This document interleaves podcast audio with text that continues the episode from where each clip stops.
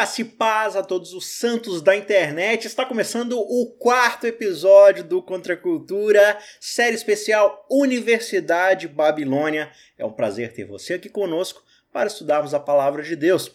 Estamos em paralelo aí com a série do Contra a Cultura, a 15ª série, que se chama Longe de Casa, falando isso sobre o exílio, em especial a perspectiva do livro de Daniel. E aqui no Chronicast a gente está fazendo a mesma coisa, só que aqui com a série Universidade de Babilônia, dando um aspecto mais narrativo, tirando algumas reflexões e trazendo aí uma outra perspectiva complementar à série. Então vale a pena você assistir os dois aí. Se você não conhece o Contra Cultura, entra lá em youtube.com/barra cristãos cansados ou acesse cristãoscansados.com.br e lá você vai ver todas as séries, até as antigas, disponíveis para você assistir ou ouvir no seu podcast e compartilhar aí com pessoas que você gosta para poderem estudar junto com você a palavra de Deus. Não esquece de baixar o nosso PDF sobre como estudar a Bíblia, está disponível lá no site. Se você também quiser imprimir para colocar aí ao lado ou dentro da sua Bíblia, sempre que você quiser aí, você pode usar de guia para te ajudar aí a estudar as riquezas da palavra de Deus.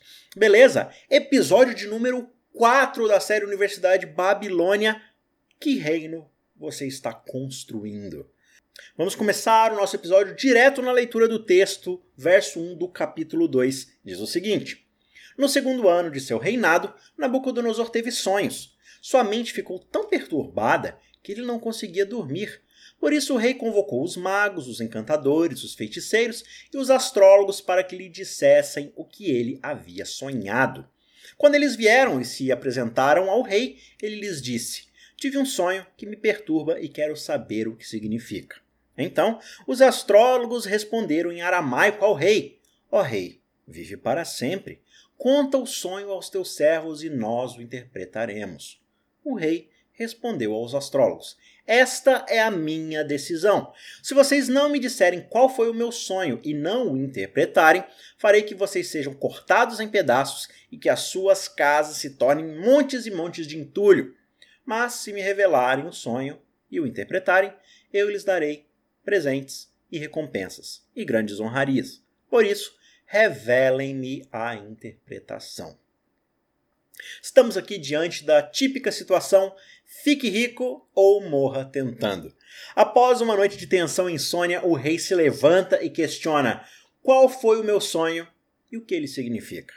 Ele convoca encantadores, mágicos, místicos, feiticeiros, sábios, astrólogos, todo mundo que te puder ajudar você chama nesse momento. Afinal, quando você se encontra na posição de quem conquistou tudo o que há para ser conquistado, bem, o próximo passo não poderia deixar de ser a paranoia, né? Você fica com medo de que alguém vai tomar tudo de você. Alguém está de olho no que é meu, alguém quer tomar de mim. Nabucodonosor sabe que de alguma maneira aquilo o afeta, aquele sonho tem a ver com ele diretamente. Por isso ele convoca os melhores dos melhores do reino e dá seu ultimato. Não quero simplesmente que vocês interpretem um sonho. Conte qual foi o sonho e aí então interpretem para mim. E aí você pode ouvir alguns deles reclamando: "Ah, qual é, mano? Uma injustiça isso aí. Nós temos manuais, volumes e volumes de interpretação de sonhos, padrões de análise, enciclopédias sobre quem sonhou o que, quando, o que, que aconteceu. Se foi um pássaro, talvez signifique voo, se foi um rio, assim por diante, né? Se você viu um jacaré, significa vida longa, se você se olhou no espelho, é porque você vai morrer. Enfim, a gente tem padrões e mais padrões para interpretar esses sonhos, mas nós precisamos de algo para começar. Rei, hey, o que o senhor está pedindo é impossível. Não, é isso e pronto e acabou. Contem o meu sonho e depois interpretem. Caso contrário, cortarei vocês em pedacinhos e destruirei a casa de vocês. Mas se me contarem, eu vou dar para vocês todo tipo de riqueza que vocês podem imaginar. E aí a gente chega no verso 7. Mas eles tornaram a dizer: Conte o rei o sonho a seus servos, e nós o interpretaremos. Mas o rei disse: Já descobri que vocês estão tentando ganhar tempo, pois sabem da minha decisão.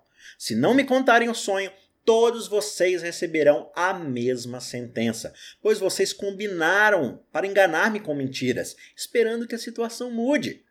Conte-me o sonho e saberei que vocês são capazes de interpretá-lo para mim.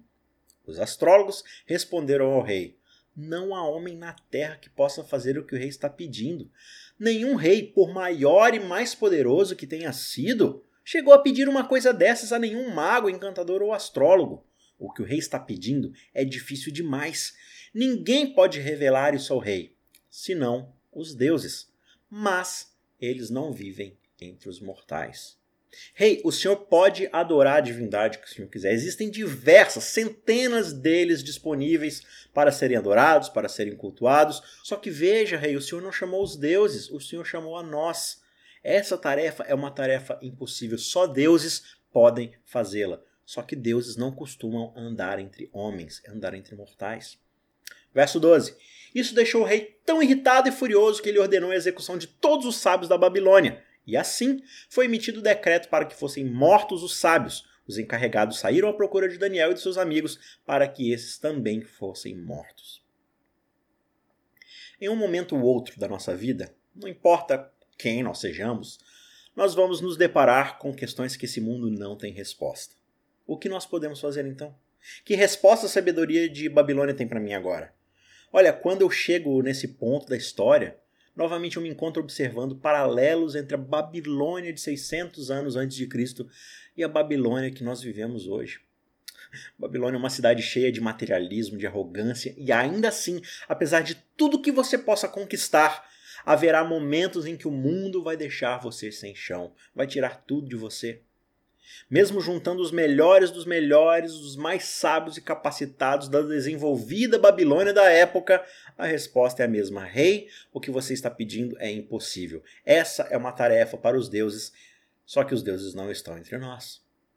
Veja, uma coisa é a gente viver no meio de uma comunidade de fé onde nós compartilhamos da mesma esperança de que um dia Deus vai voltar e tudo vai ser diferente. Agora, quando se vive em um mundo que não acredita em Deus, ou acredita que Deus não anda entre os homens, ou mesmo que ele não exista. Só que quando se vive em um mundo que não acredita em Deus, ou acredita que ele não anda entre os homens, ou que sequer exista, aí dar uma resposta fica muito mais difícil. E o mundo acaba dando a mesma desculpa que aqueles sábios acabaram dando. Rei, hey, é assim que as coisas são. Não há o que fazer. Os deuses não andam entre nós. Verso 14: Arioque, o comandante da guarda do rei, já se preparava para matar os sábios da Babilônia, quando Daniel dirigiu-se a ele com sabedoria e bom senso. Ele perguntou ao oficial do rei por que o rei emitiu um decreto tão severo. Arioque explicou o motivo a Daniel. Diante disso, Daniel foi pedir ao rei que lhe desse um prazo e ele daria a interpretação. Daniel tem a clareza de espírito e o bom senso de indagar os motivos daquele decreto. Ele não sai correndo segurando um cartaz de protesto pedindo impeachment de Nabucodonosor. Ele não vai correndo para a rua colocar fogo no ônibus e gritar: não é por 20 centavos. Daniel, com toda a calma e bom senso do mundo, diz: Posso perguntar uma coisa? Antes de vocês me matarem, transformarem minha casa em entulho, por que um decreto tão severo? Arioque não tinha que dar satisfação para um condenado à morte. Só que isso mostra o favor que Daniel já possuía naquele reino, entre aqueles servos de Nabucodonosor. Aí Arioque responde: Mano, o rei teve um sonho esquisito e ninguém consegue saber o que era. E aí eu vou ter que executar todos vocês. Foi mal, não é nada pessoal, apenas negócio, cada um fazendo sua função. E aí Daniel fala: Uou, uou, uou, uou, uou calma aí, peraí. Fale com o rei. Peça um pouco mais de tempo. Verso 17. Daniel voltou para casa, contou o problema a seus amigos, Ananias, Misael e Azarias, e lhes pediu que rogassem ao Deus dos céus que tivesse misericórdia acerca desse mistério, para que ele e seus amigos não fossem executados com os outros sábios da Babilônia. Então, o mistério foi revelado a Daniel de noite, numa visão, e Daniel louvou o Deus dos céus. Veja, Daniel, apesar de andar com Deus, ele sabia que orar e falar com Deus era algo que levava tempo, que exigia toda uma dedicação. Ele entende que apesar de andar com esse Deus que caminha assim entre os homens, ele não controla esse Deus quando bem quer. Não é um gênio da lâmpada que ele só tem que esfregar para atender os seus desejos. É por isso que ele pede tempo. Fala: olha, se Deus quiser, ele vai me dar a interpretação. Se não, eu estou pronto para morrer. Só que não depende de mim. Depende inteiramente dele e eu preciso pedi-lo. Por que será que a oração é a última coisa que a gente busca quando deveria ser nosso primeiro recurso? Por que, que a nossa atitude é sempre, ah, eu já tentei tudo que eu podia tentar com as minhas próprias forças, só me resta orar? Quando esse deveria ser, na verdade, o nosso ponto de partida. Não somente diante das dificuldades da vida, mas também diante do sucesso. Né? Deus, me ajuda a lidar com essa promoção, a fazer jus à confiança que me foi dada. Deus, me ajude a administrar esse aumento, esse dinheiro que entrou a mais agora dentro da minha realidade familiar. Deus, me ajuda a ser humilde diante dos elogios que as pessoas estão me dando pelo meu bom trabalho. A gente ora por essas coisas. Aqueles quatro jovens oravam como se a vida deles dependesse disso. É? Até porque dependia, né? E aí naquela noite Deus revela tudo a Daniel, não apenas o sonho, mas também a interpretação. E veja só o que acontece aqui nos versos 20 a 23. A gente vai ver quem fica com a glória.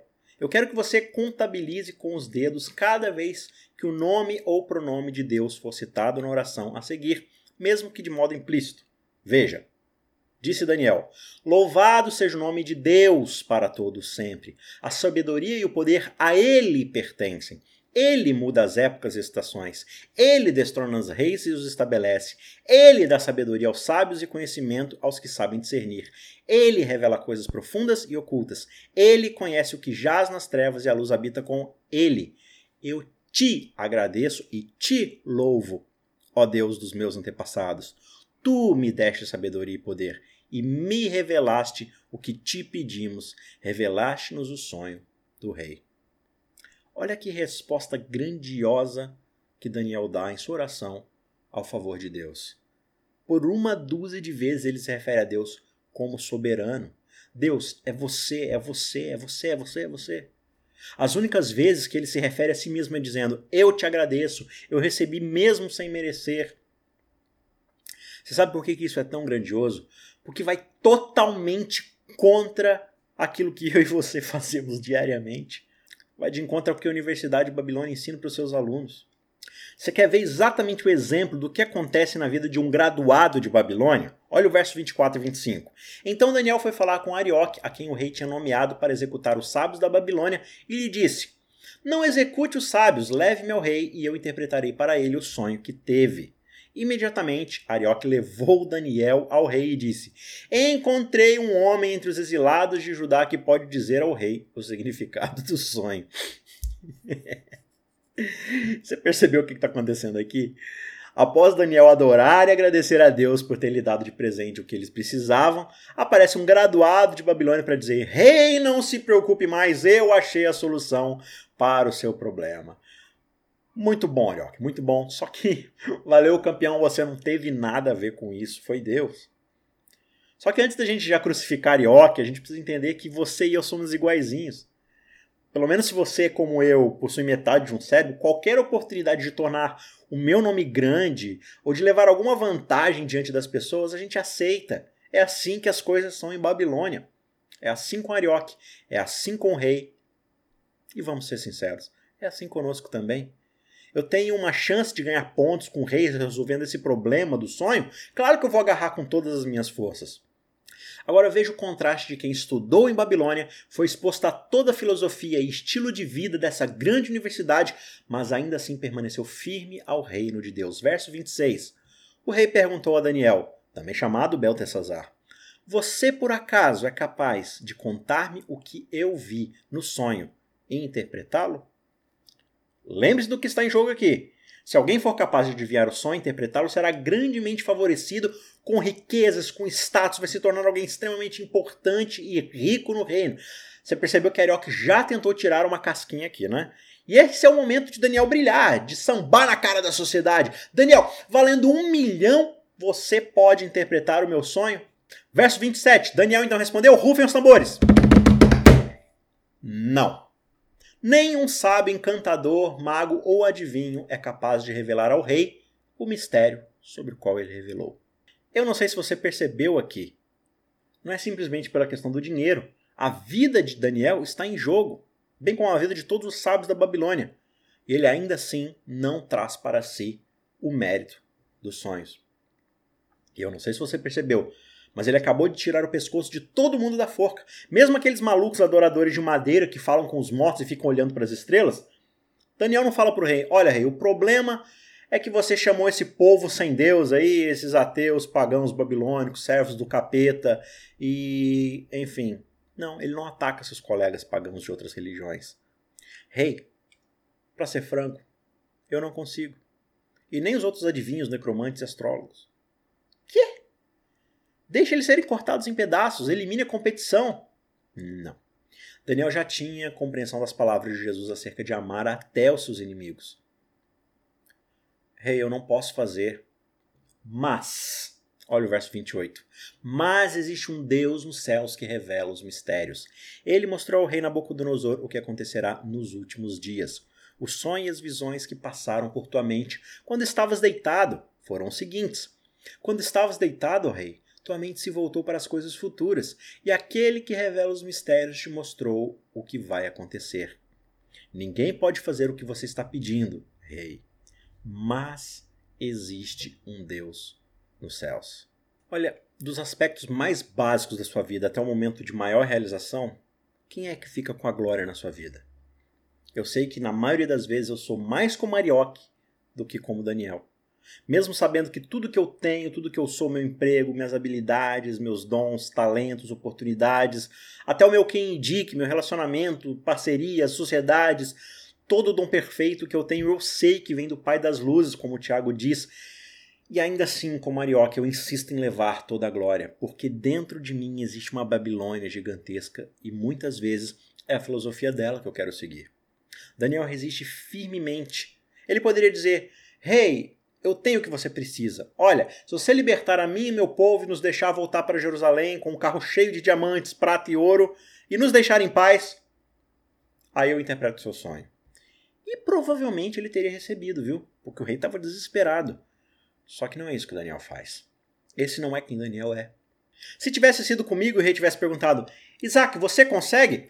Imediatamente eu teria respondido: Claro que sim, rei, eu sou o cara. Já vai contando dinheiro aí para mim. Mas não me entenda mal, tipo, assim que eu chegasse em casa de noite, eu agradeceria a Deus em oração, lá no meu quarto, debaixo das minhas cobertas, com a luz apagada, provavelmente dentro da minha cabeça. Afinal de contas, eu sou um cristão. Pelo menos é isso que eu digo para todo mundo. Eu fico pensando, por que será que no âmago do meu ser eu faço de tudo para promover o meu eu em toda e qualquer oportunidade? Seja com meu chefe, meu supervisor, meus pais, meus colegas de faculdade, meus professores, enfim, as pessoas que eu conheço, nos meus relacionamentos em geral, geralmente, por que será que a minha primeira inclinação é dizer fui eu, eu que fiz? Se você virar a página da sua Bíblia rapidamente, de volta para o capítulo 1, que a gente estudou no episódio passado, lá no verso 17 diz assim: A esses quatro jovens, Deus deu sabedoria e inteligência para conhecerem todos os aspectos da cultura e da ciência e a Daniel, além disso, sabia interpretar sonhos e visões de todo tipo. Me responde uma coisa: Daniel já sabia que tinha um dom de interpretar sonhos e visões? Claro que sim, isso aconteceu lá no capítulo 1. E o que, que ele fez com isso? Deus, eu preciso do Senhor. É sobre você, é sobre você. A ti seja a glória, a ti seja a honra, depende de ti, é do Senhor esse dom. Posso usá-lo agora para a glória do teu nome? Daniel, você consegue explicar? Não, rei mas eu conheço alguém que pode. E por alguma razão que eu não sei explicar, esse Deus escolheu caminhar comigo. Meu querido ouvinte, é esse tipo de homem e mulher que Deus ainda busca hoje. Alguém que entenda que todo o propósito da nossa vida é para glorificá-lo em tudo que nós fazemos. Só que isso é muito difícil, porque a filosofia de Babilônia corre muito forte em nossas correntes sanguíneas. Geralmente as coisas da nossa vida em que nós somos bons, que nós possuímos maior habilidade para realizarmos, são justamente as coisas que nós fazemos sem Deus. Por acaso você ora antes de entrar naquela sala de reuniões? Não, para quê? Eu arraso nas apresentações. Eu sei que esse é o meu dom. Pois é, o que você não percebe é que é um dom, é um favor, é algo que você recebeu, algo que foi doado a você. E no momento em que o capítulo 1 da nossa vida vira o capítulo 2, a gente se esquece completamente onde e de quem a gente ganhou esse dom. Por quê? Porque, na verdade, o que a gente ama de verdade é Babilônia. E Babilônia é o resumo do nosso próprio eu. E Deus continua procurando pessoas que, quando recebem a oportunidade, não hesitam em dizer: Deus é sobre você e não sobre mim. O próprio Jesus, quando foi chamado de bom mestre, ele respondeu: por que me chama de bom? Ninguém é bom, somente o Pai que está nos céus. Se o próprio Jesus, que era Deus, se esquivou de receber glória e louvores terrenos, o que isso diz a respeito de nós? Verso 30. Quanto a mim, esse mistério não me foi revelado porque eu tenha mais sabedoria do que os outros homens, mas para que tu, ó rei, saibas a interpretação e entenda o que se passou pela tua mente. Esse aqui é todo o ponto da vida de Daniel. Você já fez essa reflexão? Quem de fato a tua vida, os teus dons, os teus talentos, as tuas atitudes, as tuas ações, de fato promovem? Quem fica com a glória das coisas que você realiza? Meu objetivo constante será que é receber louvores, buscar vantagens, reconhecimento, status ao fim do dia, ou é viver uma vida que faça as pessoas olharem para Deus? Daniel, você está diante do homem mais poderoso do mundo e você tem a carta na manga, você tem o oásis, você tem a chance de levar o run run para casa, de levar a vitória. Use, ganhe, aproveite. Não. Daniel responde: Eu posso viver aqui mas eu não sou de Babilônia. Eu posso ser constantemente bombardeado por essa filosofia universitária de Babilônia, só que existe um Deus a quem eu sirvo e é somente ele que merece ficar com toda a glória. O que eu quero que você entenda neste episódio é que cristianismo não é um título que nós usamos no fim de semana. Não é a igreja que eu digo que vou aos cultos. Quer você frequente a igreja no sábado, no domingo? Cristianismo é um estilo constante de vida que permeia e influencia cada aspecto da nossa vida e nos lembra que nós não fazemos parte de Babilônia. A nossa filosofia é outra, completamente diferente. Eu gostaria, para terminar, de passar rapidamente pelo resto do capítulo, ressaltando os pontos altos do sonho do rei, apenas para a gente chegar à seguinte reflexão: Qual reino você está construindo? Vamos lá? Verso 31. Tu olhaste, ó rei, e diante de ti estava uma grande estátua, uma estátua enorme, impressionante, e sua aparência era terrível. A cabeça da estátua era feita de ouro puro, o peito e o braço eram de prata. O ventre e os quadris eram de bronze, as pernas eram de ferro e os pés eram em parte de ferro e em parte de barro. Enquanto estavas observando, uma pedra soltou-se sem auxílio de mãos, atingiu a estátua nos pés de ferro e de barro e os esmigalhou. Então o ferro, o barro, o bronze, a prata e o ouro foram despedaçados, viraram pó, como o pó da debulha do trigo na eira durante o verão. O vento os levou sem deixar vestígio, mas a pedra que atingiu a estátua tornou-se uma montanha e encheu toda a terra. O rei nesse momento deve estar boquiaberto. Para quem estuda a Bíblia, essa é uma das profecias mais conhecidas. A sua precisão histórica é formidável. Só para a gente recapitular rapidamente, eu tenho certeza que você já deve escutado, mas caso você não conheça, eis aqui uma recapitulação breve. A cabeça de ouro desses sonhos significa Babilônia, o peito de prata, os medos e persas. O quadril de bronze significa a Grécia e as pernas de ferro, Roma. E aí você tem né, várias interpretações a respeito do que significa os pés de ferro misturado com barro, mas a ideia ali é de reinos que não se tornam mais coesos e ficam o tempo todo misturados ali. E finalmente essa pedra que desce representando o reino de Deus que irá tomar conta de tudo no fim. Daniel então explica: Rei, hey, você é a cabeça de ouro. E aí o rei deve ter ficado: É, eu sou a cabeça de ouro, eu sou o maior. Uh! Só que Daniel continua. Verso 39.